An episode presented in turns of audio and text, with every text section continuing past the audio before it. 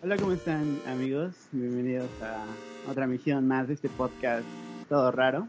Eh, pues la verdad, estos días en cuarentena, eh, pues me he dispuesto a hacer muchas cosas, pero entre todas mi afición más favorita, que es jugar videojuegos. La verdad es que actualmente ya no cuento con consola, pero he estado jugando videojuegos de celular. Hay algunos buenos, algunos malos, unos de paga, etcétera, etcétera, etcétera. Un largo, etcétera.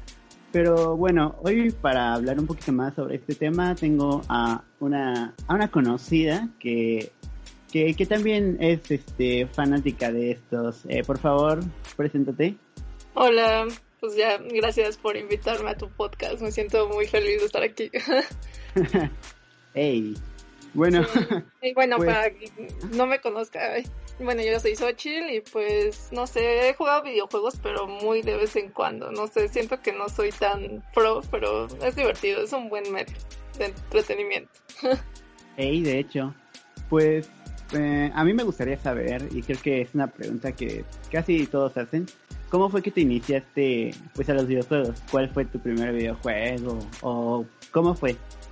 Mm, pues es una historia un poco graciosa, triste, no sé. Porque pues mi familia como que no eran muy fan de jugar videojuegos. Bueno, yo soy como la hermana mayor. Y o sea, yo iba a casa de mis primos y tenían el PlayStation, el Nintendo 64 y así. Pero pues yo, yo no tenía nada. y, y ya pasaron los años y tenía una computadora así súper vieja. Creo que ni siquiera estaba el Windows XP, estaba el Windows 98. no sé, y pues mi papá compró como muchos discos así como con emuladores, esos discos, pues sí, discos pirata. y venían ahí, por ejemplo, tenía el, el Net for Speed 3, tenía el, el emulador de Nintendo 64 con un montón de rooms el emulador de Neo Geo y así fue como se empecé a jugar porque no había nada que hacer en mi casa y me ponía a jugar esos juegos. wow, qué gran historia. Sí. A mí, yo tengo, bueno, más o menos una similar historia. Mi primera, mi primer acercamiento a los videojuegos fue con un juego de Barney que estaba en Windows 98. Uy. Había, tenía como muchos programas esa computadora de anatomía o algo así, y entre ellos estaba ese juego y dije, ah, de aquí soy. Todavía lo recuerdo perfectamente. Pero es gracioso porque en mi cabeza era en plan, wow, es un gran juego, es divertidísimo. y recientemente lo descargué para recordar memorias y no, no, es, lo mismo. No es divertido y no está tan bonito como se veían. Exactamente.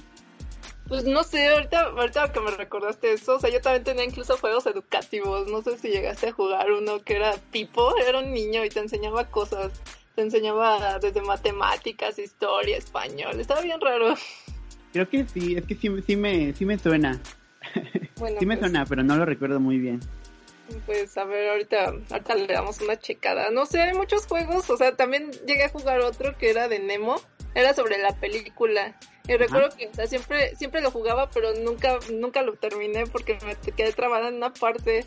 Y hace poco justamente busqué de qué iba o, a ver, o cómo era el final. O sea, era, estaba casi igual que la película, pero está horrible. O sea, los monos, los, los diseños 3D están horribles, el audio. sí, o sea, y el juego duraba como media hora y yo nunca lo terminé. Rayos. A mí me pasaba, o sea, yo de hecho creo que hasta que los 15 años creo, no me terminaba ningún juego. Primero porque de niño pues era muy, era muy tonto, o sea, era un niño, ¿qué querías? Pero bueno, actualmente lo sigo haciendo, pero después mm, no, me los, no me los terminaba porque tenía consola y todo, pero no tenía memory card esa para guardar las partidas. Entonces, mm. pues era de que no iba a jugar toda la noche. Que ojo aquí, tengo una historia, pero lo, lo, importante es que no podía guardar, entonces apagaba la consola y tenía que iniciar de nuevo muchos juegos, los recuerdo bien porque los estuve iniciando e iniciando e iniciando. Este, bueno, la historia es que una vez, hay dos juegos con los cuales me desvelé, eh, Need for Speed Carbon y también uno que era de Ben 10. Eh, pues esos juegos me encantaban. Entonces, hay Resident Evil 4. Esos juegos me encantaban mucho a nivel. Una, una vez me pasé o sea, me desvelé, no dormí y estuve ahí duro y dale hasta que hasta que me los acabé y ya me los acababa y me dormía. pues mi mamá me regañaba feo, luego me escondía la consola, tengo mucho, tengo mucho tiempo de mi vida buscando un PlayStation ahí en el, en el ropero o así. Vaya, y si lograste encontrarlo, no lo has encontrado hasta la fecha. no, sí, sí los, sí los encontraba. A veces no, a veces, o había veces, esto es chistoso, había veces en las que mi mamá se iba con su comadre ahí a unas casas y se lo llevaba, se llevaba la consola. Vaya. Eso es conocer muy bien a sus hijos. Ey, sí, la neta sí, porque ya me hacía bien. Porque no, no, no, sí, me desvelaba y así. Yo creo que si no fuera por eso, ahorita podría dormir, yo creo que bien, pero ya me quedó un trastorno o algo así. Vaya. No, pues yo, no sé, o sea, antes me consideraba más como jugadora casual. o sea, no tan pro, pero ya, bueno, tengo, como soy la mayor, o sea, tengo un hermano que tiene cinco años menor, menos que yo. y él sí se obsesionó mucho con los videojuegos, o sea, justamente como llegó él y ya nos poníamos a jugar él y yo, o sea, era muy divertido, pero ya luego él se seguía, o sea, por ejemplo, la primera vez que jugamos el Zelda, el Ocarina of Time, o sea, se supone que íbamos como a la par pero ya de, de, un día a otro me pasó y pues se, se acababa así juego tras juego. Y pues realmente siento que aprendí mucho de él, o sea, no sé, muchos juegos que no conocía, pues los sé gracias a él y, pues, es muy divertido como tener compañía, ¿no? sí, sí, de hecho. Fíjate que hablando de eso, eh, o sea, yo disfruto más los videojuegos en línea o cuando los puedo jugar con un amigo.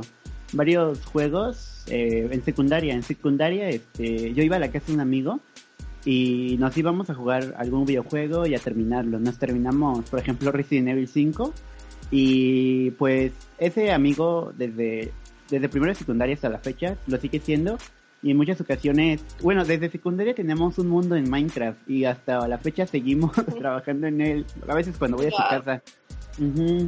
Y luego íbamos con otro amigo a jugar ahí Halo y así. Entonces, la verdad es que a mí, a mí sí me gusta más jugar en compañía. Pasé tanto tiempo ahí jugando solito que ya es como, no, ya no quiero. Sí, justo eso, no sé, siento que en compañía, pues los videojuegos, o sea, obviamente deben de ser como más cortos, o sea, no de gran historias, porque pues además los, los, juegos que tienen una gran historia, pues sí es como más personal, más para que la sientas tú. Y mientras que los otros pues son como más de competir o de, ah, yo puedo más que tú, a ver, a ver qué tanto podemos hacer los dos juntos, no sé. Sí, de hecho. No sé, es muy divertido. ¿Y cuáles son tus juegos favoritos así como en compañía? En compañía, pues, de ley Minecraft. Es un gran juego. Puedes construir cosas, puedes hasta tener proyectos largos. O sea, es muy chido. También, ah, ¿cuál sería? Los videojuegos de carreras. Me gustan mucho competir ahí. Eh, mi saga favorita es Need for Speed. No he jugado exactamente todos los juegos de Need for Speed, pero en su mayoría sí. ¿Y cuál sería también? Ah, ah pues los de Mario Bros, ¿sabes? sería Super Smash Bros. o Super Mario Bros. normal. Eh, está muy chido. Por ejemplo, yo tenía un Wii y luego jugaba con mi hermana en Super Mario Bros. Ahí nos pasábamos este, los niveles o a veces este nos poníamos, o sea, yo me descargaba un emulador de un Mario con niveles todos raros ahí, bien este y nos lo intentábamos pasar, era era es divertido, eh, la verdad, es un gran juego para la familia. También los Mario Kart, Mario Kart están bien chidos. Y lo que siempre he querido A ver, Ok, lo que siempre he querido intentar es jugar Mario Bros, pero de cuatro jugadores. Sería un caos y sería chido. Es muy divertido. No sé, pues en mi caso, o sea, mis favoritos, yo creo que es el Mario, el Mario 3D World, que es para Wii U. O sea, bueno, hace poco compramos una Wii U. y no sé, es mi juego favorito. Justamente lo, comencé a jugar hace, uy, hace muchos años y siempre lo quise como tener para mí. Hace poco lo compramos y es muy divertido. O sea, justamente se puede para cuatro jugadores y si alguien muere, pues ya o sea, los demás continúan, ¿no? Hay momentos en los que todos mueren, no sé, es muy divertido. Ese creo que es mi juego favorito, pero ya de, de, peleas yo siento que no soy tan buena, como que la verdad, bueno, a mí se me hacen muy, se me hacen casi todos iguales los juegos de peleas. Sí, sí. Y pues, no sé, de carreras, pues uno que otro me gusta, como el Net for Speed 3 para computadora, o pues los Mario Kart, son muy divertidos. Sí, la verdad sí. También Pero es que eh, la magia creo que de Mario Kart es que pues, puedes este, lanzar objetos. O sea, esto también pasa que en el juego de Crash, que de hecho ya probé el nuevo, está bien chido. Eh, pero, pero bueno, hablando de Mario Kart, creo que sí, la magia es que pues le puedes lanzar objetos. O por ejemplo, el, el jugador que esté en último le dan mejores objetos y a veces la mayoría de esos objetos son para, perdón por la palabra, pero chingar al, primero, entonces sí está muy chistoso. Sí. Hablando no Sé. Ajá. Ah, no, no. Ok. Hablando de, de estos juegos de Nintendo y así, tú, eh, bueno, quizás sea por o sea, sí, quizás sea por disposición este, de que son más fáciles de conseguir o hay más emuladores de esos y aparte la mayoría de juegos antiguos pues son de Nintendo y otras compañías de esas, pero ¿por qué tú preferirías o has preferido, o no sé cuál sea tu caso, pues Nintendo y esos juegos eh, de antaño, eh, entre comillas, eh, que otras consolas o, o así? Sí, sí, eso. Sí, pues no sé, pues justamente yo creo que es como, son como muy populares, ¿no? Hace, bueno, la primera consola que deseé así con mi alma fue un Game Boy. Y, o sea, hasta, o sea, tardé años así en conseguir un Game Boy rosita porque yo quería uno rosa. Y no sé, como que era mi, mi deseo, no sé, siento que los juegos de Nintendo son como muy populares y son como muy para toda la familia. Entonces, y aparte, no sé, sus historias, al menos de, algunos juegos, son como muy, muy bien trabajadas. Son hechas con amor. A comparación de, por ejemplo, PlayStation o Xbox, que igual, o sea, se ven muy, muy perros, o sea, se ven, se ven muy bien visualmente, ahorita sí se ve bien, pero, pero no sé, yo creo que es por eso, como que es más fácil de conseguirlos y aparte son como más de culto, bueno, al menos son más populares en ese caso. Sí, de hecho. De hecho, em, yo sí, o sea, por este, por este lado, suena raro lo que voy a decir, no sé si algunos lo tomen así, pero yo, por ejemplo, sí siento como que los juegos de otras consolas son en plan, o sea, no es que no es que haya sangre, no es que haya mucha acción, no es eso, pero sí se siente como una historia más, más fría, como más de cine, algo así, no sé. Y Nintendo se siente como, no sé, como si leyeran un libro, que no es para niños exactamente, pero se siente cálido y es una buena historia. Por ejemplo, bueno, a ver, este, algún juego de Nintendo que es muy cálido, pero a la vez eh, creo que cualquiera puede disfrutar sería, por ejemplo, este, Animal Crossing. No sé si lo has jugado, ¿lo has jugado?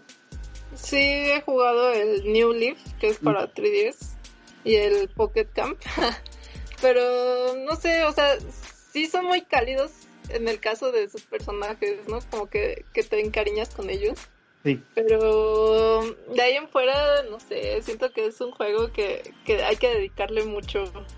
Eso sí, de hecho, o sea, en, como tal no tiene historia y sí hay que dedicarle mucho, pero pero no sé, o sea, es que vaya, si te gusta Minecraft, por ejemplo, creo que en, parte te puede gustar eh, pues Animal Crossing. Más si, más si, este, bueno, si tienes las nuevas consolas, eh, que creo que todavía el New Leaf tiene online, no sé.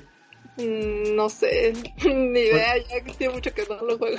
Porque, porque justamente a mí me pasó que me compré en secundaria un Nintendo, un Nintendo 10 con varios juegos de Pokémon y ya me los terminé y todo, pero a la mera hora de querer, es chistoso, porque a la mera hora de querer jugar este una partida online, justo me mandó un mensaje, bueno, me salió un mensaje que decía, el día de tal, este, los servicios de online Nintendo para Nintendo DS, Wii, etcétera, han terminado y justo fue este al día al día siguiente que yo pude, que ya me disponía a jugar online, fue fue horrible.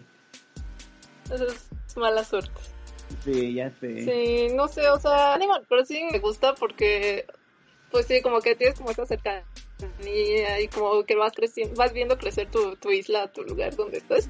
Pero sí es un juego de bastante tiempo, no sé, yo, yo la verdad a veces sí soy como muy, muy escéptica, así como de, ay no, me va a consumir toda gran parte de mi día y entonces pues, para eso paso.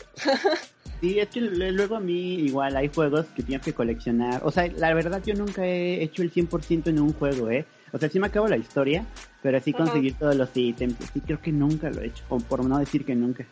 ¿Tú, has, ¿Tú tienes el 100% en algo? ¿En algún juego? Sí, sí pues uh, hace poco, bueno, no hace años estaba jugando un Kirby, que es el Amazing Mirror para Game Boy. Igual tenías que ir como a muchas puertitas, o sea, era un mismo, un mismo lugar, digamos, y tenía como distintas puertitas, y o sea, si te ibas a una puertita, pues ya no podías volver a la otra, y tenías que volver a repetir el nivel para poder pasar en la otra puerta. Y pues ese casi lo acabo, o sea, llegué como al 98%, pero ya luego ya se me olvidaba qué puerta debía de ir o qué nivel era el que debía de ir. Y pues ya lo, lo dejé. Vale.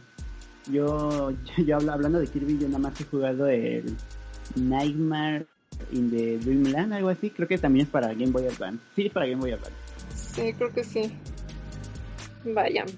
Sí, um, no sé. pero bueno, este. Hablando de historias chidas en Nintendo, pues ¿qué onda con Airbound? He visto que luego hay públicas de. Pues, pues sobre el juego.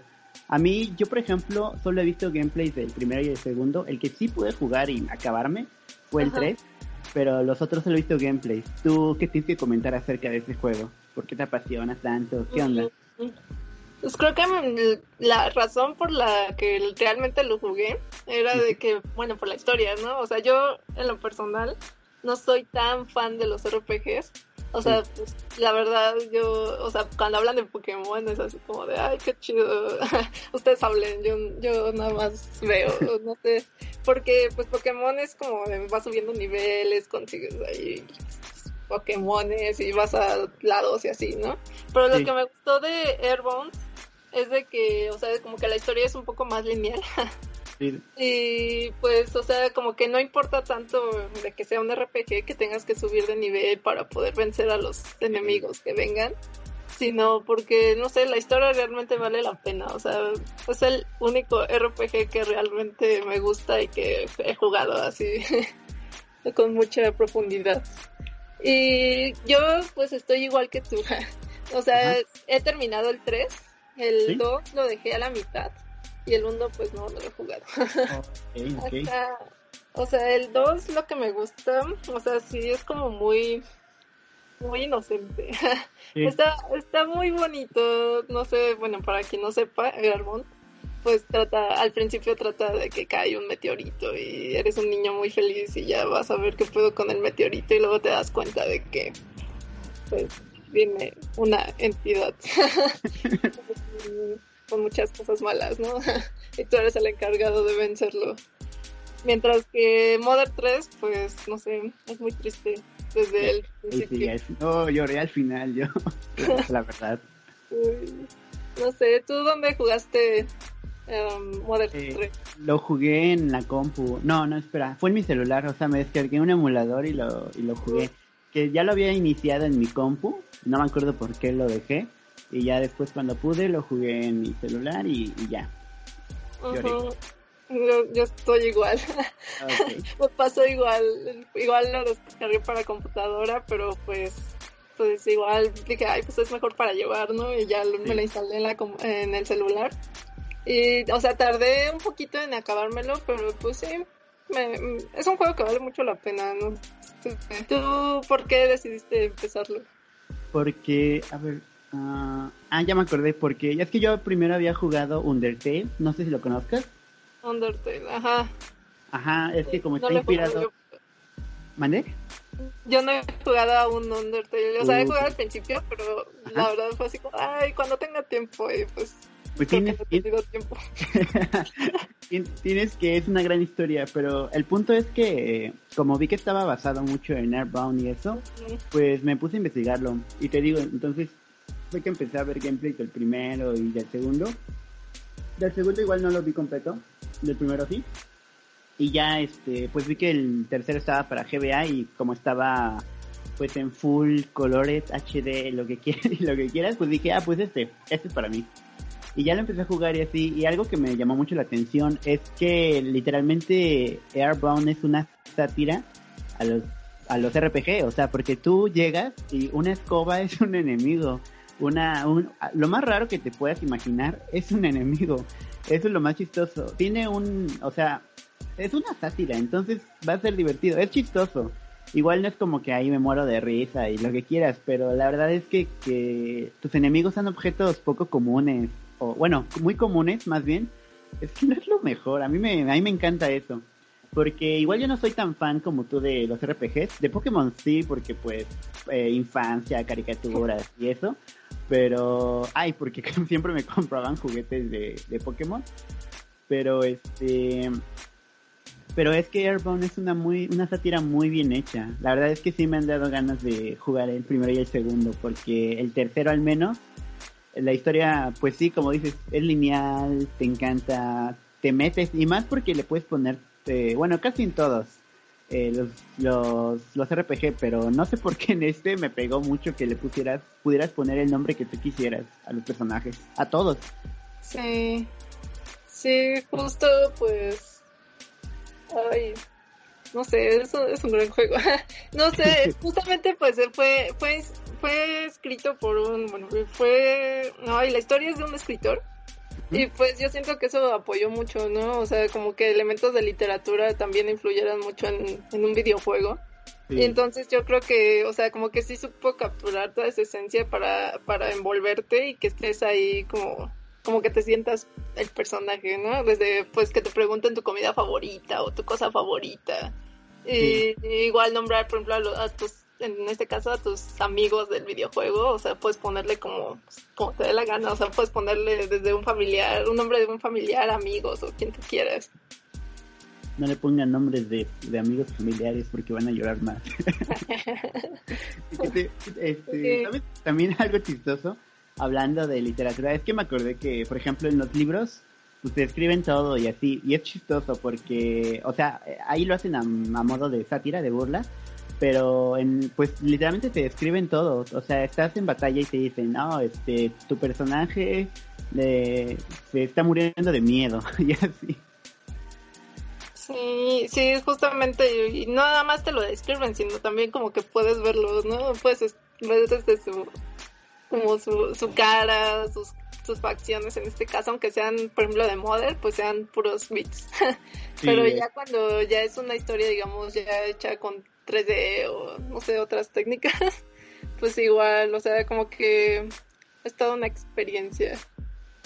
Sí, y es que creo que justamente, o sea, si lo, si lo comparamos con un libro, te dan tan poca información, no, es tan gráfico que te la imaginas. Y ahora, sé que no es lo mismo, sé que no es lo mismo, pero, o sea, ver pixeles y no poder, pues, ver las reacciones así súper detalladas, creo que te hace más imaginártelo y sumergirte más en la historia, no sé.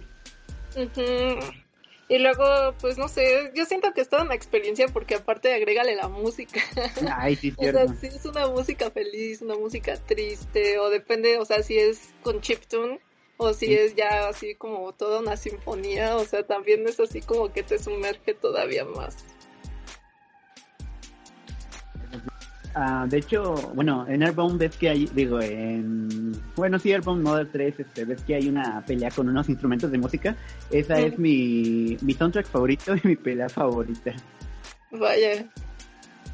No sé, yo creo que el mío pues ya casi al final peleas contra un cerdo ahí medio robotizado. y, la canción es como bastante ruda, así como, es como, creo que estás ampliada con la canción de Beat de Michael Jackson, porque no sé, si me voy así. eh, no sé, esa es mi favorita, porque yo sí sentí así bien perro al, al ese puerco y no lo podía vencer, pero ya cuando lo vencí me sentí muy, muy grande. Ya, bueno, y hablando de hablando de esta onda, eh, por ejemplo, tú me dijiste que que o sea que un, un escritor, ¿sabes? Entonces ya creo que le da un toque artístico y en otros videojuegos, mm, la, o sea, yo me imagino que sí. Este, por ejemplo, creo que en los AAA luego usan guionistas y todo. Y por ejemplo, hay un montón de ilustradores y he visto este chiste en muchos videos, pero por ejemplo, el nuevo Red Red Redemption o algunos otros juegos más eh, The Last of Us, etcétera, pues literalmente todo, todo ese juego podría ser tu próximo fondo de pantalla. Creo que ya llegamos a un, a un, punto donde yo siento que todos esos modelos gráficos y etcétera deben ser considerados arte.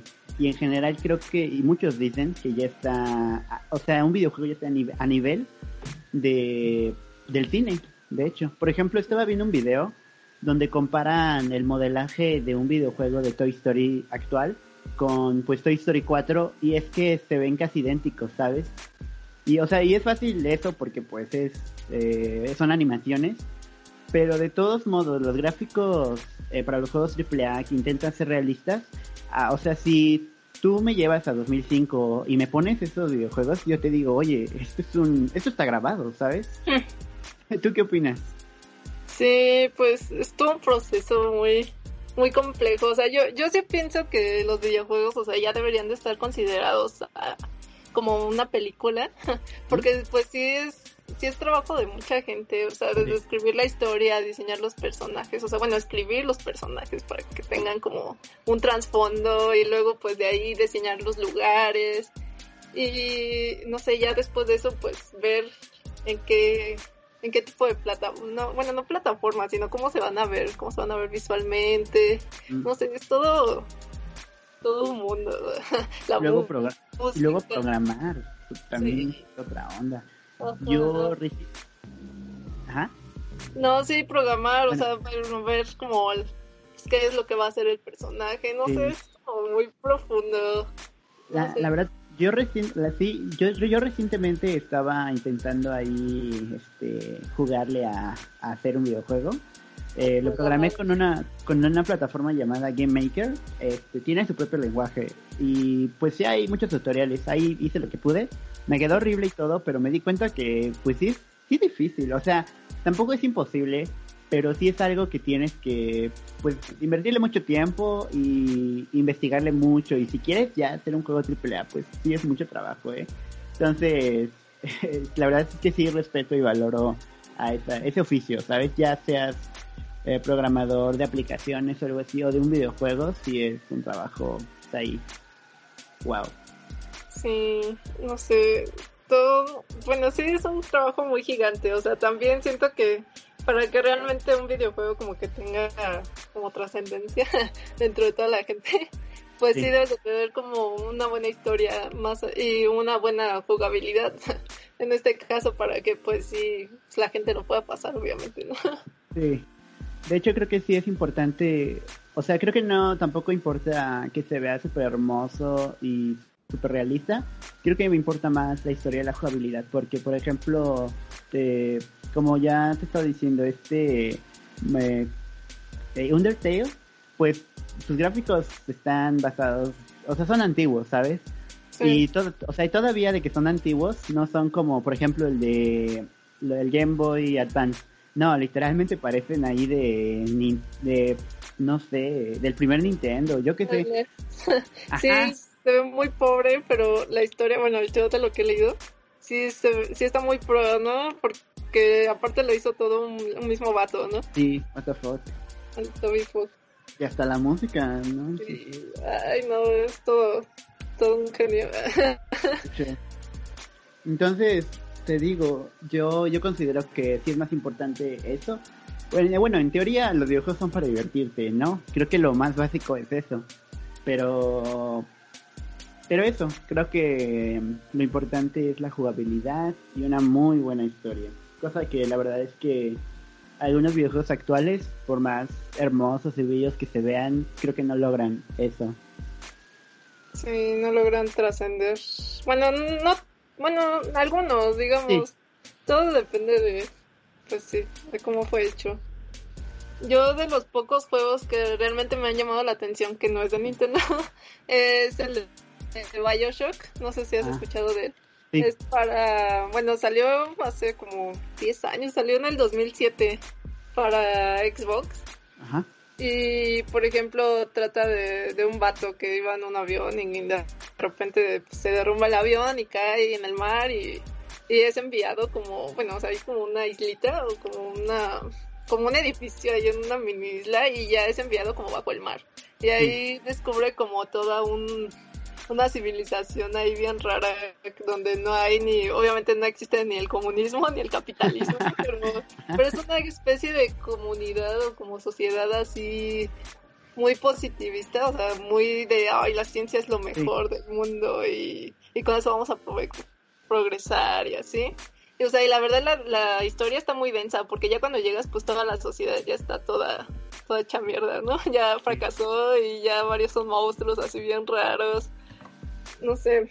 Ese es de los pocos juegos que sí me han gustado mucho, a pesar de que la jugabilidad, o sea, no es tan, no está tan bien hecha, pero la historia la historia sí da como mucho, mucho de qué hablar. Sí, yo sí, o sea, no lo, no lo he jugado y así gameplays, este, recuerdo que solo vi, estaba viendo uno del youtuber este PewDiePie, pero solo vi el primer episodio, ya no me seguí viendo. Y de ahí hace, es chistoso porque recientemente, bueno, luego yo me pongo a ver curiosidades de juegos o, cosas que no sabías o cosas así.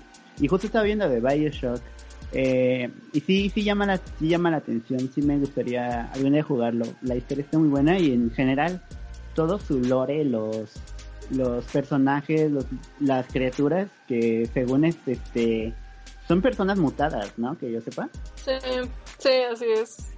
Ajá, y luego de que los de que los Big Daddy, que son esas cosas con una mano eh, pues de destornillador, y que la Little Sister, que son esas este, niñas que, y que les extraían el líquido de las rodillas. Está todo raro y, divertido. O sea, se oye interesante. No sé, me acabo de acordar de, de esa frase que se ha vuelto muy famosa en estos días, que el arte imita la vida. ¿Por qué?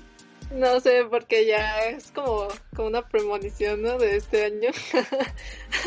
pues pues hablando de premoniciones, pues eso, pues sí, eso pasó con los Sims, aunque anda, porque ves que primero hay una, o sea, no, no he visto bien ese episodio, o no me acuerdo, pero en ese episodio, este, pues hay un virus ahí que no tiene cura, y luego de las abejas, ¿qué onda, no? Ya me expandí. Qué miedo. Pero bueno, pues aquí seguimos, ¿no? Jugando videojuegos para evadir la realidad. ¿Tú crees que realmente, o sea, evadamos la realidad a través de videojuegos o, o nada más como que te sumerges en otras historias? o sea, bueno, es que yo creo que depende de la persona, porque, pues, mira, por ejemplo, uh, yo te iba a decir que, pues, yo nada más me sumergía en las historias y me metía ahí, como me pasó con, no sé, o sea, por ejemplo, Pokémon, que igual no es una gran historia y todo, pero sí me metí ahí de, ah, mis Pokémon, ¿no? Y bla, bla. O por ejemplo con Mother 3, pues sí, pues es que me sentía parte de ese mundo. Eh, por una parte, pero por ejemplo creo que de niño, pues yo la neta, pues ya sabes, no eres niño, familia mexicana, ya sabes, no voy a, no voy, a, no voy acá a decir mis cosas, pero pero eso, entonces yo siento que parte de mi, el gran tiempo que me la pasaba jugando videojuegos era porque pues ahí tenía problemas, ajá, en, en, casa, todo bien en casa. Y todavía yo, por ejemplo, siempre fui un niño solitario, que si no tenía amigos y así. O sea, yo me la pasaba en casa. Eh, entonces, pues sí fue como un escape de la realidad. O sea, creo que si tienes eh, problemas o lo que sea, es un escape y sí es un buen escape. O sea, en, la medida de que no te desveles o no te dejes de hacer muchas actividades por eso, pues creo que sí es un, un escape y un buen escape que no sé, este, o sea, como tal no es malo, pero pues creo que sí te afecta más en la salud que jugar videojuegos. Me refiero a consumir drogas, todo tipo de drogas así, solo por, o sea, por recreativo, pues todo cool, eh, por diversión y eso, pero si es para escaparte de la realidad, creo que sí te puedes meter en un gran problema que si te escapas de la realidad jugando videojuegos, siento yo. Entonces, yo creo que pues son las dos vertientes, ¿no? Por un lado, si es un escape y un en parte buen escape si lo sabes medir. Y por otro lado si, si es para meterte en tres historias. Yo por ejemplo no sé si es cursi o ridículo pero en videojuegos donde o sea donde te meten a, la historia y el personaje es querido y bla bla yo sí siento como el cariño. O no sé sabes y digo ah, qué bonito de los personajes no sí pues es muy bonito no sé cómo sumergirte en esas historias. Y no sé, yo igual siento que a veces sí lo ocupo como escape de la realidad. porque, por ejemplo, no sé, estos juegos virtuales, por ejemplo, los Sims, ¿no? Que es así ah, como de, ay, ¿qué pasaría si hago esto? no sé, o sea, como que puedes hacer muchas cosas sin ser tú. Y no sé, y ya, pues dentro de las historias, pues ya depende mucho igual del juego, ¿no? sí, de hecho. Porque, por ejemplo, este. bueno, o sea, iba a dar un ejemplo en, plan, pues, o sea, te vas a sumergir ahí a, a, la historia de un asesino serial. No sé qué tan bueno sea. Porque, por ejemplo, este, se dice que hay, hay un fenómeno que te pasa, que como que te quedas... Eh, o mira, ¿no, ¿no te ha pasado que, por ejemplo, te metes a una alberca o te subes a un brincolín y cuando te bajas del brincolín o sales de la alberca, todavía sientes como que el piso es de goma o sientes como el oleaje del agua en, pues ahí en tu cuerpo, en tu cuello o así. A mí me pasa. Y por ejemplo, en películas, esto, esto de niño, esto de niño me pasaba. De niño yo, por ejemplo, veía una película eh, y intentaba, pues, imitar a los personajes, ¿no? Ahí el Spider-Man o lo que ellos, o lo que sea. Y actualmente con las películas me pasa que, por ejemplo, la veo y sales del cine y no es como que me ponga a recrear al personaje o lo que sea, pero sí te da una hora de qué onda con la realidad, te sacas de onda, ¿no? Como que te disocias, ¿sabes? Algo así. Y creo que algo pasa con los videojuegos, que por ejemplo si te metes mucho tiempo, no sé, a jugar, imaginemos Fallout 3, digo, bueno, Fallout en general, que es de un post-apocalipsis nuclear, pues no sé, luego te sientes extraño, no sé, tu, tu mente como que se queda en el mood de, del juego creo que eso, eso, eso, pasa. Mm, no sé, es como un fenómeno bastante interesante. Em, no sé, pero yo siento que ya para que pase eso, o sea, tiene que estar muy bien definido el videojuego, ¿no? O sea, ver el tema y cómo llevarlo a cabo. No sé, está qué profundo. sí, de hecho. hablando de hablando de eso, de hablando de este fenómeno justo, eh, ¿tú qué onda? ¿Qué piensas sobre, o sea, yo yo ya de primera mano te digo que estoy en contra y yo te digo que no es la razón como tal, sino es el contexto. Pero tú qué crees de que mucha gente dice, ah, este los videojuegos generan violencia y por eso se crean matanzas y esas cosas. ¿Qué opinas? No sé, siento que la gente a veces es como muy, o sea, quiere tener como fuerzas la razón o sea, no quieren, siento que a veces como que no quieren admitir que pues la sociedad en ciertas maneras, en ciertas formas de socializar, están mal, ¿no? O sea, quieren como decir así como de, ay, no, por culpa de, de ese contenido pues se volvió violento. Sí. O sea, cuando en realidad pues son otras cosas que pues afectan mucho a, pues, a este caso los jugadores, ¿no? O sea, no nada más los videojuegos. O sea, yo siento que muchas veces, como, estábamos hablando hace rato, es como un escape a la, a la realidad. y, y, quizás sí enseñe como estos contenidos de, ay, bueno, los shooters, ¿no? O sea, de, ay, mata, mátalos nada más porque sí, porque si no, no pasas, ¿no? Sí. Pero, pues sí, siento que la gente no, a veces no quiere como admitir que, que pues la violencia también proviene de otros lados, no solamente de videojuegos. ¿Has visto ese meme? Bueno, ese meme es de, Eric Andre Show, pero es un meme donde básicamente el tipo, es un tipo de traje eh, eh, que le dispara a otro tipo sentado en un sofá y luego dice, bueno, ese meme, eh, vi un meme que decía, este, problemas en familia, violencia intrafamiliar, bullying en la escuela y, le está disparando al, chico y dice, ¿por qué los videojuegos vuelven violenta a la gente? Cancelen al videojuego. No sé, son como muchos factores. Mm, justamente, por ejemplo, bueno, yo estudio en la Facultad de Ciencias Políticas y Sociales de la UNAM. ¿Ah? Estudio comunicación. y dentro de los profesores, pues hay uno que es así como el más friki del mundo. o sea, tiene hasta su propio como centro así como de estudios de cosas frikis, entre ellos pues, ah. obviamente anime y videojuegos. Y es, bueno, ese profesor, pues igual tiene como su, su... Tiene varios libros de análisis de anime y de videojuegos. Y la verdad, o sea, yo siento que está muy cool, o sea, como que tratar de estos temas porque pues es como, de cierta forma es como un reflejo de la sociedad o es un reflejo, no, es como un reflejo de los temas que se están tratando en este momento. Y pues no sé, siento que es importante también analizarlo, ¿no? Sí, creo que creo que en general, o sea, todo todo bueno, todo el bueno, no no digamos arte, sino toda creación del ser humano debe ser, o sea, sí es tema de análisis porque como tú lo dijiste, pues es reflejo de todo lo que pasa en el contexto y así.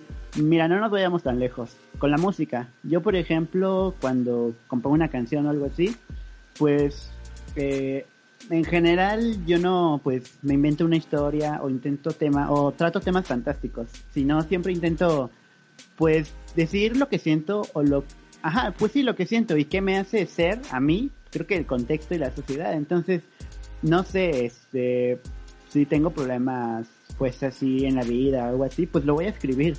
Y quizá no literalmente voy a poner, ay, me hicieron esta cosa, te odio, no sé qué. Pero yo creo que viendo las letras, pues si te das cuenta más o menos como de que, qué siento, qué pasa en mi vida, cosas así. Entonces, no es lo mismo, pero siento que en general toda creación, pues tiene parte de las creencias de una persona, y pues esa persona se formó gracias a su contexto y así. Entonces, ya si hablamos de cosas como una película, un videojuego, que están hechas por muchas personas, o sea que por ejemplo una película si hay un director, en los videojuegos si hay director creativo y etcétera, pero aún así creo que es un trabajo conjunto y como te digo, si una persona en una creación suya pone eh, parte de parte de sí que está este, hecho gracias al contexto de la sociedad, pues creo que un equipo va a poner aún más de todo ese contexto y pues sociedad, ¿no? Dijo el Joker. sí, todo, todo un conjunto ahí de, pues de temas ahí empaquetaditos para que tú, tú observes y disfrutes. no sé, sí, no sé, es algo bastante interesante. Un tema, un, un, tema, bueno, bueno, sí, un tema que quiero, que quiero tocar eh, es, o sea, ¿tú qué opinas de los videojuegos por streaming? Bueno, por renta, bueno, es que sí es una renta. ¿Los que compras o los No, no, los que, bueno, sí, los que compras online y los, y los servicios de suscripción, por ejemplo, ahorita está Game Pass para Xbox One que lo que hace es darte ciertos videojuegos, este, ciertos videojuegos gratis, pero el problema es que se acaba el Game Pass eh, y pierdes los juegos. O sea, mm. o sea, sí, básicamente porque bueno, hay dos, hay dos cosas. Primero, si se acaba el Game Pass, pues obviamente ya no vas a poder jugar esos videojuegos. Y número dos, si quitan el videojuego de Game Pass, aunque tú tengas el Game Pass, no, no lo vas a poder volver a jugar. Esto le pasó a un amigo recientemente con Grande Fauro 5. Eh, pues se lo se compró el Game Pass, estaba jugando Grande Fauro y de repente resulta que lo quitaron y pues ya no lo puede jugar. Y en general, por ejemplo, no nos vayamos tan lejos, los juegos este, que compras online, que, en digital, eh, pues acaba el servicio, se daña, se acaba, se cae la nube o yo qué sé, y pierdes los juegos básicamente. No tienes internet. Ajá, Ajá o no tienes internet, ¿qué pasa ahí? Sí, no sé. Pues siento que de cierta forma es muy útil. Los juegos, pues en este caso como por ejemplo de Steam, es bastante útil porque puedes transportar, transportar o importar un videojuego, o sea, no sé de dónde los hagan la verdad, pero importarlo pues requiere cierto costo y luego pagarle a las tiendas para que lo vendan y si no lo venden pues ahí se les queda. Y no sé, es como mucha, se ahorran como todo ese, ese mecanismo de venta de videojuegos. Pero pues sí, es un pedo, porque en primera pues debes de tener un dispositivo, bueno, obviamente debes de tener un dispositivo, pero con memoria para que pues, el juego quepa. Sí. Debes de tener obviamente también tarjeta de crédito para poder comprarlo. Y luego el internet, no sé, son muchas cosas. Y pues eso ya depende mucho. O sea, yo, yo en lo personal como que sí, sí trato mucho de comprarlo en físico. Porque pues igual si se te pierde, por ejemplo, tu dispositivo, por ejemplo, un 3DS o así, o sea, pues igual ya perdiste todo. no nada más perdiste la consola, sino también perdiste un chingo de juegos. Y pues sí, o sea, siento que es útil cuando el juego es difícil de conseguir. Ahí sí está padre. Y realmente si tienes las ganas de jugarlo, pues sí está... Es una buena estrategia, en mi opinión. Pero si no, pues lo mejor es el físico. Bueno, la ventaja, por ejemplo, en, en online es este las este pues el costo, o sea, te cuesta menos. Por ejemplo, en en Steam salen las rebajas de Steam, ah, que son por temporadas y eso. Y yo, por ejemplo, había un juego que cuesta pues ciento y algo, no es tan caro, pero pues sí, pues es dinero, ¿no? Y salió una rebaja y lo rebajaron a 50 pesos. Me compré Terraria por 50 pesos. Este, entonces, pues tiene esa ventaja, pero, pero es que la verdad sí, por ejemplo, se cae el servicio o lo que quieras y ya no tienes tus juegos, porque en teoría los estás rentando, ¿sabes? Sí. Este, ajá, entonces yo también soy de la idea de, pues en físico. Ahorita, pues, como te dije, no tengo consola, entonces no, no es como que pues, me voy a comprar un juego en físico, ¿para qué? La mayoría que juego pues los tengo ahí en Steam, pero lo que sí hago, por ejemplo, son... Ah, bueno, también sirve para la preservación. Eh, yo tengo discos, o sea, tengo por ejemplo, sí uso Spotify o algún o a música en YouTube, pero pero me gusta más tenerlos en este en físico y por ejemplo eh, recientemente ya no pude pagar este el, el Spotify y pues me he estado escuchando música, bueno, puedo escucharla en YouTube, pero me he estado escuchando música pues con los discos que tengo en físico, ¿sabes? Entonces creo que sí es una ventaja tener tus cositas ahí en físico, ¿sabes? Además, yo soy ahí un paranoico, conspiranoico que siente que algún día se van a acabar, se van a caer todas las redes y, vamos a sufrir una crisis ahí. Deja tú lo económico en lo, en lo, en la diversión y eso, porque ahorita casi todo es en línea, ¿sabes? Sí. Sí, justamente te iba a decir que qué pasaría si un día se acabara el internet. O sea, si no tenías música descargada, si no tenías algún video que te haya gustado mucho así descargado, igual juegos, no sé. O sea, ¿qué, qué harías? O sea, sí, siento que, o sea, tenerlo en físico, pues como que te acerca un poquito más a las cosas, aunque a veces las tengas ahí como abandonadas. Pero pues sí, es como una reflexión bastante interesante. O sea, es mejor como tener, o sea, lo, lo que realmente te importa tenerlo como en físico para cualquier cosa. bueno, creo que también, eh, como dices, que te da una cercanía no solo, no solo con el, o sea, con el producto como tal, sino también con, con el con quien lo hizo, ya sea una compañía, un, un director artístico o un artista en el caso de los discos, porque, por ejemplo, no sé, este, yo era más de, pues, tener, oír música en YouTube, descargarme la de Ares, o, o, cuando tuve Spotify, pues ya en Spotify. Pero, pues creo que, por ejemplo, iba a shows o algo así, y pues sí saludaba al artista, sí, este, me tomaba una foto tal vez con él, pero no sé, no había como algo que nos acercara o, o algo que en el que yo lo pudiera apoyar más que subir mi foto ahí a Instagram y etiquetarlo, ¿no? ¿Qué onda aquí con eh, Julián Álvarez? Yo qué sé. Y, y por ejemplo, ahorita recientemente fue el, ¿cómo se llama? La Marqueta en la Ciudad de México, un ah. show de... bueno, es un, un bazar feminista, ¿no? Era, o sea, que impulsaba ese movimiento, ajá. Y había pues bandas y sí, pero también había mercancía. Y pues yo, por ejemplo, soy fan de una chica llamada Vanessa Mora, que hace como música pop. Y básicamente ella estaba vendiendo su disco ahí. Entonces aproveché, se lo compré y todavía me lo firmó. Y pues no sé, es algo, es, o sea, es bonito porque básicamente es algo que ya, o sea, solo es una firma, ya sé, pero se siente especial. Y aparte, pues de alguna u otra manera, pues apoyé un poco más al artista, que como tal, pues si tienes Spotify o si compras la música en Bandcamp, pues sí, sí lo estás apoyando, pero creo que tener un objeto así en físico le da un sentimiento y una relevancia aún mayor, ¿sabes? Sí, además puedes ver como su cambio, no sé, a través de los años. O sea, en ese caso, por ejemplo, nuestros papás o abuelos que, por ejemplo, tenían discos de vinilo, ¿no? Y ya luego ves el cambio hacia, hacia los cassettes, hacia los discos, bueno, los CDs. Sí. O sea, es como muy interesante, o sea, es como un pedacito de historia ahí en físico. y de hecho, además, A mí me pasó, por ejemplo, hablando de abuelitos y viniles, a mi abuelita tenía algunos y pues sí, yo luego bajaba, bueno, yo iba a su casa y este y no sé, los veía y decía, ¿qué onda con esto? Y yo sé, sí, te da como curiosidad.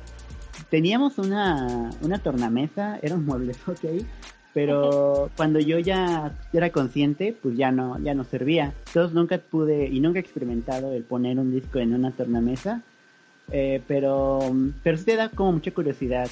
Y yo me, yo me imagino, siempre tengo este sueño algunas veces, o sea, imagínate, ya estás grande, tienes, no sé, nietos o quizá, sí, nietos, los hijos no, nietos, y de repente te meten a tus cosas y no sé, descubren un videojuego en físico tuyo o discos tuyos de música no sé, yo creo que sería un buen sentimiento y descubrimiento que vayan y te pregunten, ay, ¿qué onda con esto, no? ¿Sabes?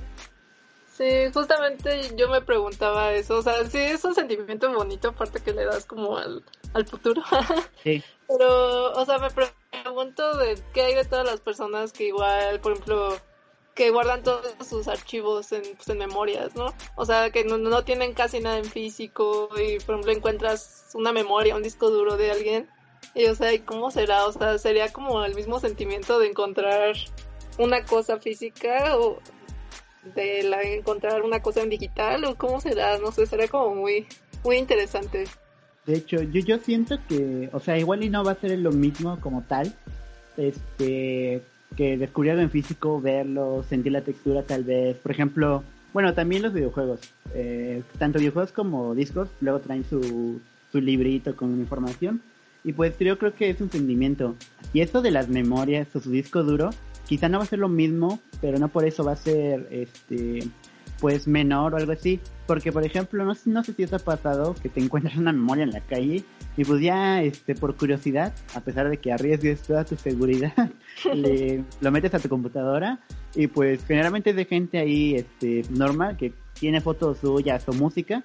y sí, es como raro.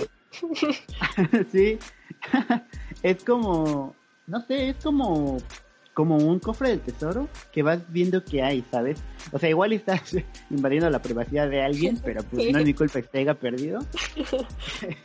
y así, ¿sabes? Entonces, por ejemplo, eh, si yo el día de o, el día de mañana me muriera ahí o lo que sea, y alguien, o sea, sería interesante, yo supongo que sería interesante ver todo ahí lo que tengo, ¿no? Porque, pues no sé, o sea, yo por ejemplo, que guardo eh, grabaciones viejitas de, de canciones, ¿no? De los proyectos en los que estoy, o videitos así, ¿sabes? Entonces, pues por ejemplo, por este lado sería interesante. Yo creo que también iba a decir que depende de la persona, pero creo que no, porque, por ejemplo, actualmente, como sabes, pues, no es, es, muy raro que ya la gente tome fotos y las vaya a revelar en físico. Pero aún así, por ejemplo, yo a veces se me olvida que tengo Google Fotos y me meto a mi cuenta y veo que tengo un buen de fotos antiguas. Y es un sentimiento bonito, ¿sabes? Creo que es lo mismo que cuando ves el álbum familiar y ves, ah, mira, me caí de la lancha en Acapulco o algo así. Sí, Wow, ¿cuánto, cuánto hemos cambiado a través del tiempo. Pero sí, no sé, igual me pasa lo de Google Fotos, que así te recuerda así como de, ah, ya hace un año estamos aquí y ahora estás encerrado por la cuarentena. no, Pues sí, es todo un tema esto de el cambio de lo analógico a digital. Creo que a pesar de que sí es un, un gasto, es un gasto extra, este, lo de o sea, porque en general uh, te sale, sí creo que sí te sí, de ley te sale más barato eh, que en toda tu vida pagues Spotify que pues ir comprando disco por disco, pero tiene muchas ventajas, es un sentimiento. Entonces, aunque sí es un gasto, creo que vale la pena. Creo que en general tener cosas físicas, pues vale la pena. También depende. Uh, yo, por ejemplo, o sea, bueno, creo que todo depende de la persona, de, del sentimiento y la importancia que le des.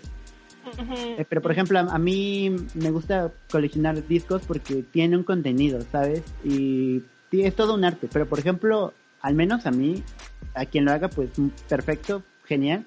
Pero a mí no me, no soy de la idea de coleccionar, por ejemplo, Funcos, ¿sabes? Como que no, no me llama. Sí, no sé, cada quien como que colecciona o que colecciona pues lo que más le importa, ¿no? Sí. Sí, o sea, yo igual antes era muy mucho de comprar discos, o sea, lo, lo que me daban así para gastar en la secundaria, pues ya era para discos, ¿no? Sí. Pero, no sé, todo depende de la persona. Sí. Bueno, algo algo más que este, agregar o, algún algún otro tema o pregunta que quieras decir, Xochitl. Mm, no sé. Mm, no sé. no sé, Si todo no- algo- Ajá. Pues Mm, a mí también, a mí tampoco creo que... Sí, no, ahorita no se me ocurre ya pues algo más que decir mediante en cuanto a esto, ¿sabes? Pero... Y así, sí. No sé, por ejemplo, ¿crees que la música de los videojuegos ha influido en dentro de la música ya en general? O sea, Eh, por un- ejemplo, he escuchado bandas que ocupan como ciertos samples de, de bueno, ciertos samples o si no sonidos en 8 bits. No sé, ¿tú qué opinas? Pues yo siento que sí, o sea, pues la música en videojuegos, el hecho de que son, suene así era más por, ah, ¿cómo se dice? Mm, pues digamos barreras tecnológicas, ¿sabes?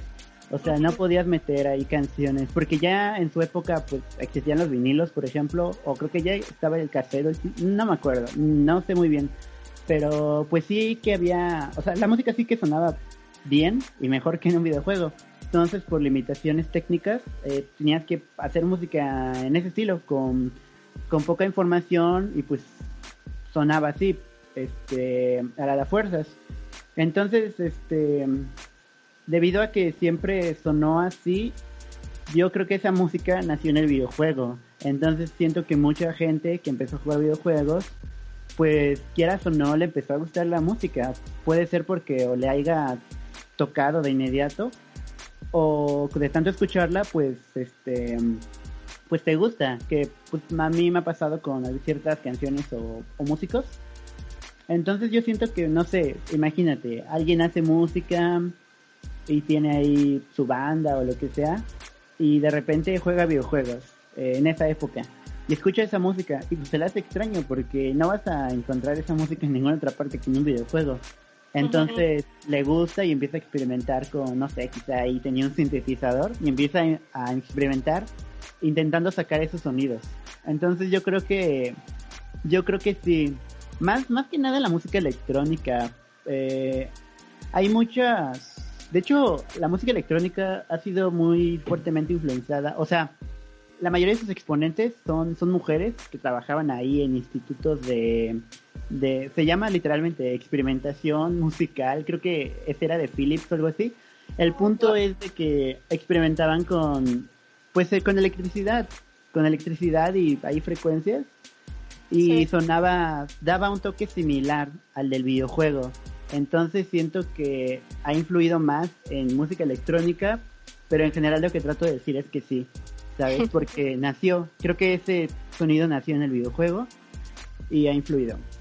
Sí, de hecho, pues ya no se escucha como tanto así, obviamente los sonidos de 8 bits. Con- Conforme pasando pues el tiempo, pues ya ya no, como que fue aumentando como la banda sonora de cada videojuego y pues ya le podías meter así como ya toda toda una pieza desde así sinfonías o ya así guitarritas así acústicas o yo qué sé. Pero sí siento que la música de 8 bits, o sea, como que es algo muy interesante.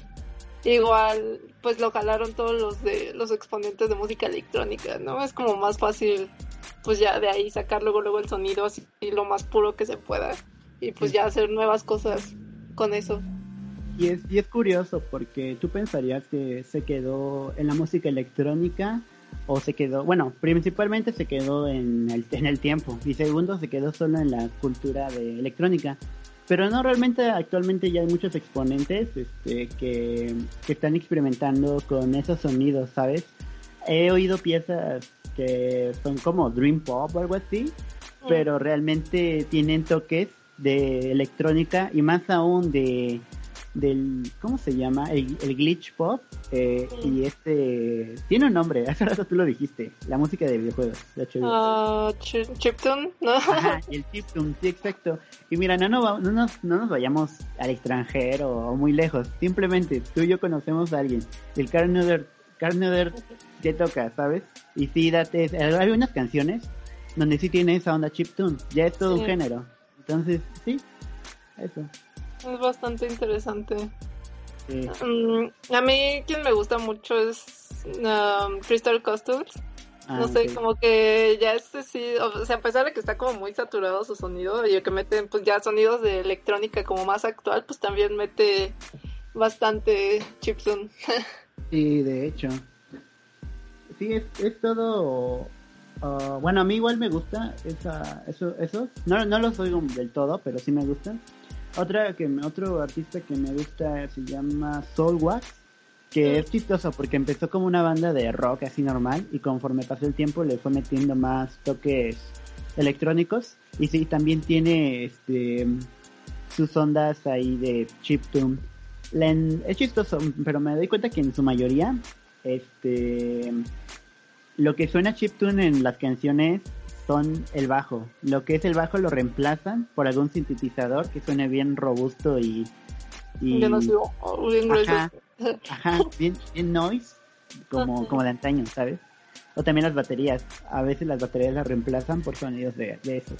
Mm, como el carne Hey, sí, Sí, no sé, a mí me parece un poquito triste que, o sea, dentro de los videojuegos, que es donde pues se originó, como que ya no lo ocupen tanto, como que ya se enfocan mucho así en las grandes bandas, por ejemplo, Cuphead, que mete mucho, pues obviamente para que se sienta más la ambientación, ¿no? Que mete más así como musiquita de los 50, 60, así como muy, muy alegre. Pero, pues sí, estaría padre como que se retome un poquito más el chiptune. Sí, de hecho. En general, este.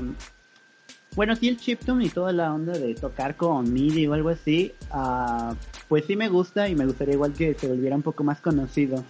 Porque, o sea, sí está chida la música actual y todos estos nuevos sonidos, o las bandas que usan muchos pedales, efectos y así, pero esa música tiene un toque especial, no sé. Yo, por ejemplo, cuando empecé a hacer música, eh, no tenía ni idea de programas ni nada.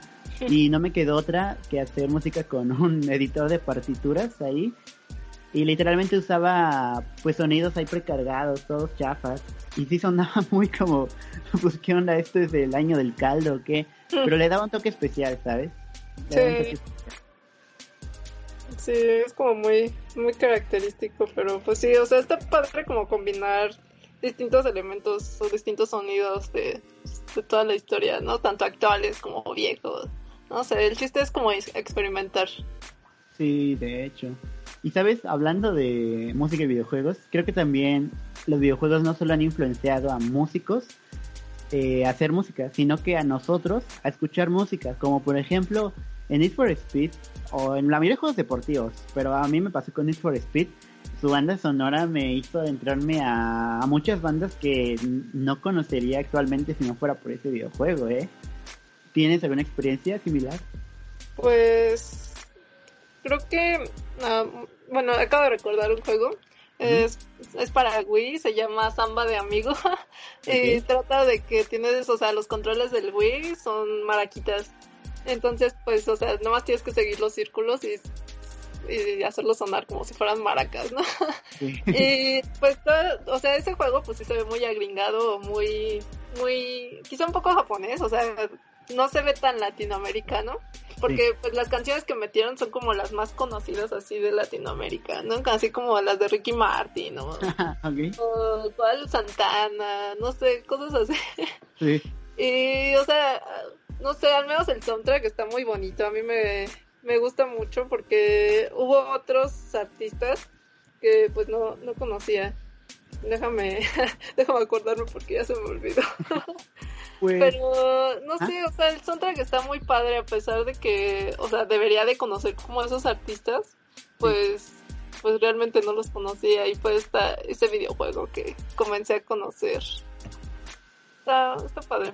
Pues creo que igual, creo que igual este hay, hay un videojuego en, bueno, es de ya es muchas consolas, pero creo que inició en Wii, se llama Just Just Dance, Ah, que tienes que seguir los movimientos ahí. Este, creo que en general tengo un gusto un poco variado, más por esos juegos, porque pues no sé, había música de Madonna, de Marina de Diamonds, o sea, desde artistas pop hasta, no sé, este, no sé, hay muchos, hay muchos géneros, entonces está chido, ¿sabes? O sea, al principio sí te da pena bailar ahí, pero ya de repente le agarras gustos, cuando te das cuenta ya te sabes las coreografías de memoria, y pues la música se te queda y te gusta y le agregas a todos lados. Sí, otro de mis soundtracks, bueno, de canciones que descubrí gracias a los videojuegos, es igual para el Net for Speed, pero de Wii U. La verdad no me acuerdo cómo se llama, el Most Wanted, creo. Um, igual, o sea, como que la música es muy muy de EDM quizá del 2015, no sé, está medio extraño, pero pues está divertido como manejar tu carrito y con música así muy de EDM, te sientes así como de hoy. ya, no sé, muy feliz. Yo lo que hacía en el Netflix Speed Carbon era bajar todos los efectos sonoros del juego y nada más dejaba la música porque es que era tan genial y es que era, o sea, yo por ejemplo tengo ese sueño de un día tener un auto y poder ir a, en carretera o quizás nada más pasear y ir escuchando mi música favorita. Porque de verdad, o sea, a mí me encantaba conducir en modo libre y simplemente escuchar la música que te ponían en el juego, ¿sabes? Y ver como el atardecer, o si está lloviendo, está amaneciendo, no sé. Sí, de hecho. Entonces, entonces sí, está bueno, o sea, los videojuegos te acercan mucho a la música y también a experiencias que quisieras vivir en la vida real. Ahora que me doy cuenta, y no solo los Sims, en general hay muchos juegos que con los que puedes hacer eso. O en general, o sea, tú puedes estar jugando un juego de, de Mario, incluso, por ejemplo, yo jugaba, yo tenía el Mario, bueno, pude jugar el Mario Galaxy y el solo ir viendo eh, rinconcitos ahí de los de los de, de los niveles o en Grande Fauros San Andreas ir explorando todo el mapa eh, me gustaba. No, no el hecho de jugar el juego como tal, sino simplemente explorar. Me encantaba. Sí, de hecho me acabas de recordar que no sé si te ha pasado que nada más estás en cierto lugar del juego, nada más para escuchar a la música. No sé, o sea, hasta te quedas ahí parado nada más escuchando la música porque, no sé, es muy bonito como ese, ese feeling. No sé si nunca te pasó, o porque me acabas de decir que lo jugaste en Wii, pero yo, por ejemplo, nada más me metía al, al Mi, Mi Plaza para escuchar la, la musiquita de tan, tan, tan, tan, tan, tan, tan, tan. Sí, sí, suele pasar, no sé, como que la música a veces como te, te llama más la atención que lo que está visualmente. Sí, de hecho. Y pues hablando de música, me acabas de acordar de cuando Ah, encontré una página para descargar música de videojuegos que no sé si la conozcas. Se llama KH Insider. Que, es, de hecho, bueno, así, así, así se llama. Se supone que era una página de Kingdom Hearts, eh, pues un club de fans, ¿no? Así, pero ya conforme fue pasando el tiempo le fueron metiendo un buen de soundtracks de, pues, de todas las consolas de videojuegos, así de todos los juegos que conozcas y no conozcas, ahí están. Está muy padre, la, la recomiendo. Se llama, bueno, así, K de Kilo y luego H y luego Insider. Es Kingdom Hearts Insider. ¿Sabes qué es lo chido ahora que lo pienso de las bandas sonoras de videojuegos? Que quieras o no, si te acercan a nuevos sonidos y a experimentar la música diferente. Porque en la cultura popular generalmente necesitamos, bueno, es, bueno, se necesita y es chido tener letras, ¿sabes? Y no sé, en parte quieras o no, la música eh, de ese tipo tiene que ser en parte, en parte y en, en la mayoría de casos eh, consumible. O sea, simplemente pones unos acordes ahí fáciles de recordar, cosas así fáciles, o sea, recordables más bien. y Como que llaman la atención, ¿no? Ajá, porque lo que tratas de consumir es solo la música.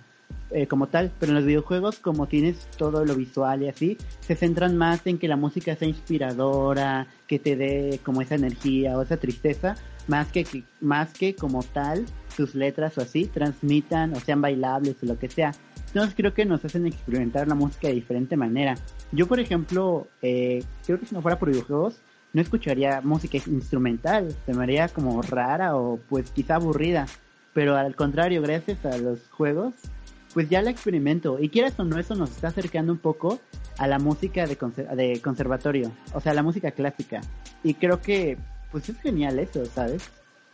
Sí, no sé, siento que sí, justo con la música de videojuegos como que se pudo experimentar un poquito más. Por ejemplo, no sé, uno de mis soundtracks favoritos es la canción de, ay, de cuando están en el agua de Donkey Kong, Donkey Kong Country, el de Super Nintendo. No sé, la canción me gusta mucho y es como muy inspiradora.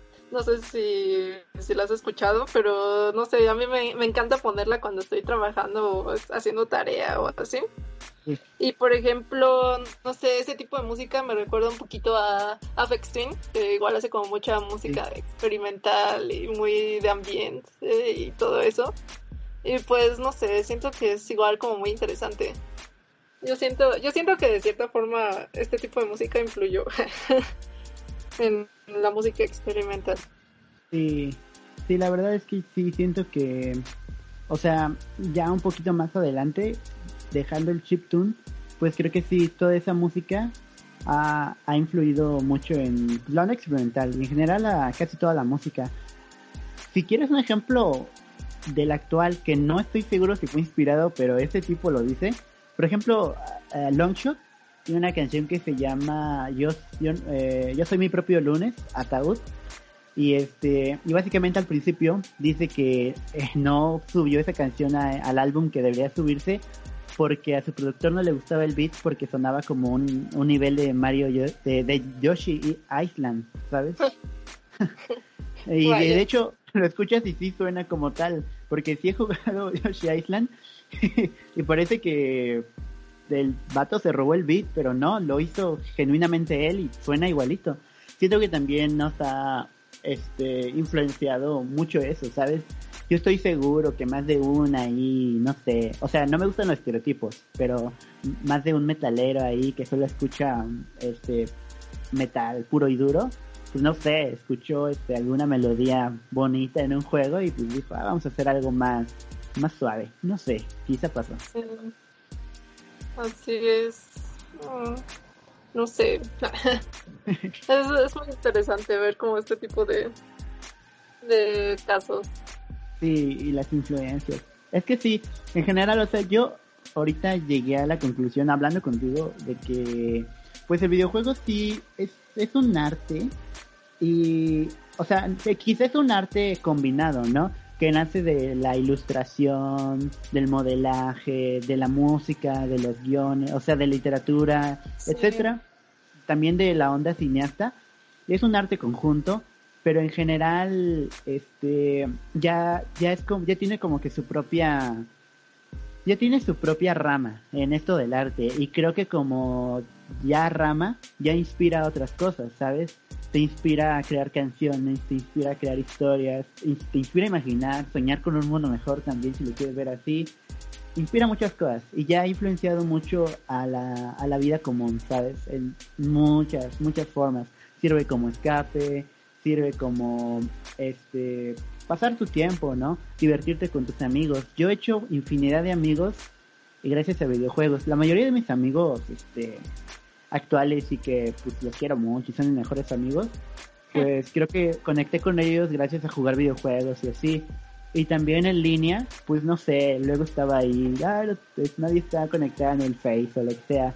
Y pues básicamente me ponía a ir a hacer babosadas con cualquier persona que, que me encuentro en, en, en línea o compito con ellos. Creo que sí conecta mucho a la gente y en general, pues es parte, es parte del ser humano y inseparable también, ¿sabes? Sí, de hecho, pues como dices, te acerca mucho a la gente y eso me hace preguntar qué, qué hubiera pasado si realmente no existieran los videojuegos o si nos hubiéramos quedado ahí, no sé, en los primeros videojuegos, que por ejemplo el punk, ¿no? Y nada más con, nada más existiera ese tipo de videojuegos como muy, muy sencillos. No sé, siento que pues sí, te acercan mucho y sin los videojuegos pues seríamos realmente otros. sí, la verdad sí. También, o sea, es que me, me trato de imaginármelo, pero no encuentro respuesta. La única respuesta que podría sería de que pues estaríamos jugando juegos de mesa que o sea que sí están divertidos a mí me encantan por cierto eh, pero pero no es lo mismo creo que no es lo mismo y además que tengas la posibilidad de jugar este con personas de todo el mundo y aparte que no solo sea ahí mover piezas imaginar y jugar con tus amigos o sea que tengan un soundtrack y todo también y que una historia pues es importante, porque, porque tú puedes, no sé, jugar, eh, ¿cómo se llama? A cavernas y dragones o algo así, y hacer tu propia historia, pero creo que no es lo mismo, ¿no? Todos tenemos dotes ahí de, de escritor, o tú puedes poner tu playlist mientras juegas Monopoly, pero no es lo mismo, que no, no. no creo que tú tengas la canción exacta para el momento, entonces no es lo mismo, ¿sabes? Sí, no sé, pues sería, sería realmente aburrido, ¿no? O sea, jugar así juegos de mesa todos los días ahí con, con las personas que vivan en tu casa, bueno, con en este caso, pues obviamente tu familia, pero, pero pues no sé, o sea, como que abre mucho las posibilidades al poder jugar con gente de todo el mundo y eso está, está padre. Sí, de hecho, y con pues sí, o sea, abre muchas vías de comunicación y pues básicamente podrías tener un, un este un amigo ahí en, en Rusia, si es que se pueden comunicar de alguna manera y es divertido. Así es.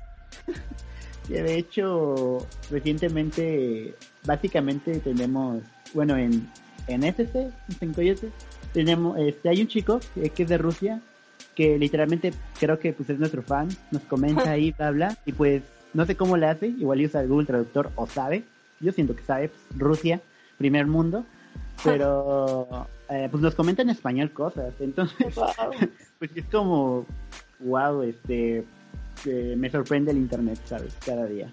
Sí, es todo, todo un mar de posibilidades sabiéndolo usar. sí, Pero sí.